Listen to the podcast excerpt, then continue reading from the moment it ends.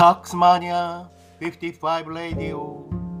It's just beginning of the story of Taxmania 55さあ始まりました。タックスマニア55のラジオ。ユーデミータックスクリエイターの税理士細川武史です。ユーデミーベストセラー講師の細川武史が皆さんに税金の話を中心に分かりやすく噛み砕いて話を伝えます。長年国税調査官国税審判官外資のアドバイザー大学教授等特殊な仕事を継続してきたタックスマニア55が国際税務の話や税金以外のこぼれ話にもフォーカスし聞いている皆様に価値を届けます。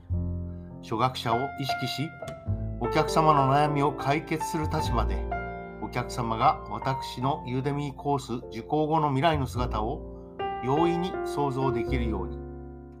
最終的にはターゲットを絞ってビデオの制作を続けていきます。その制作過程で考えたことをラジオで喋ります。タックスマニア55の物語はそして皆様の物語はまだ始まったばかりです。第197回。え今日は相続税の具体的な計算方法。これについてお話をしたいと思います。非相続人死んだ方が国税太郎。その相続人が妻の国税花子。長男の一郎次男の次郎の場合を考えます。場合によっては国税一郎の長男長女を春く君キララさんとしてえ非相続人死んだ方のお孫さんと考えていきます。民法により誰が相続人であるかは3つのパターンに分けて決定されこれを法定相続人と言います。そしてえ妻はえ必ず法定相続人になってえ2分の13分の24分の3を相続して残りをえ子供親そして兄弟が相続することになるわけですがこのような考え方を法定相続主義とこのように呼んでおります。法定相続主義というのは民法で定められた、えー、分け方財産の分け方ということになるわけですね。つまり愛人や友人そういった方は相続人にはならないということになります。でまず第一順位が子供です。そして大衆相続人であるお孫さんやひ孫さんややしゃ孫さんも含むことになり理論的にはこの、えー、大衆相続人は永遠下に続くことになります、第二順位が父母祖父母でありますこの場合もやはり父母祖父母永遠に遡ることに理論的にはなりますが父母祖父母が生きている場合は父母が相続人になるわけです。そして第3順位が兄弟姉妹ということになって、そして大衆相続人の負い名を含むということになり、え負い名は大衆相続人になりますが、その下はならないと、このようなルールです。えまず、妻である国税花子が2分の1、子供である国税一郎と国税一郎が4分の1ずつ相続するのが最初のパターンです。相続発生時で、えー、国税太郎さんが死亡した時すでに国税一郎さんが死亡している場合には国税春く君キララさんが国税一郎さんの来週相続人になり8分の1ずつ相続することになります。これを直系卑属に相続人としての地位は代収されると言います。つまり、下ですね、子供、えー、孫お孫さん、そういったものが、えー、卑属ということになるんですね。直系卑属です。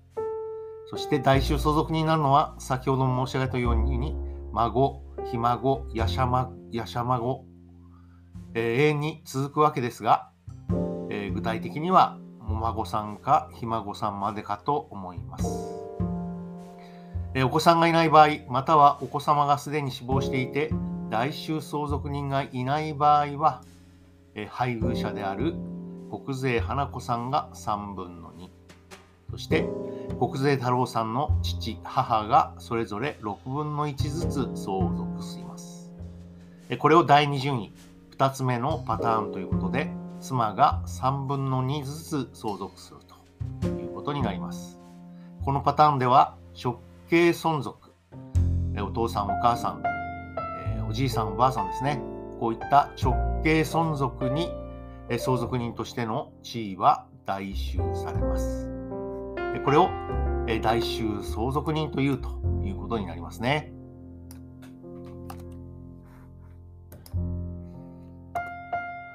そして、父母、祖父母が両方いる場合にはより近い世代の父母が優先するということになり、子供がいない場合、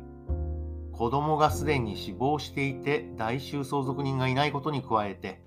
国税太郎さんの父、母がすでに死亡している場合は、ここで初めて横に行くわけですね。配偶者である国税花子さんが4分の3、国税一郎さんの兄弟姉妹が4分の1ずつを相続することになります。そしてその兄弟姉妹も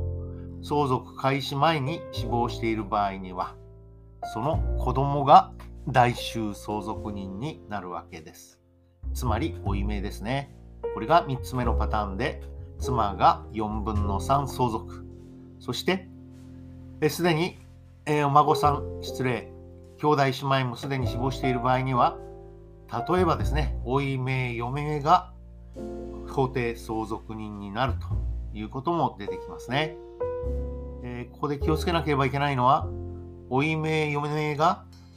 えー、法定相続人なんですが、老いの一人を養子にすると、その老いは実子扱いになるので、法定相続人は、えー、お妻と老いの一名になると。えー、その結果、それまで財産がもらえた3人は、えー、3人の老い名は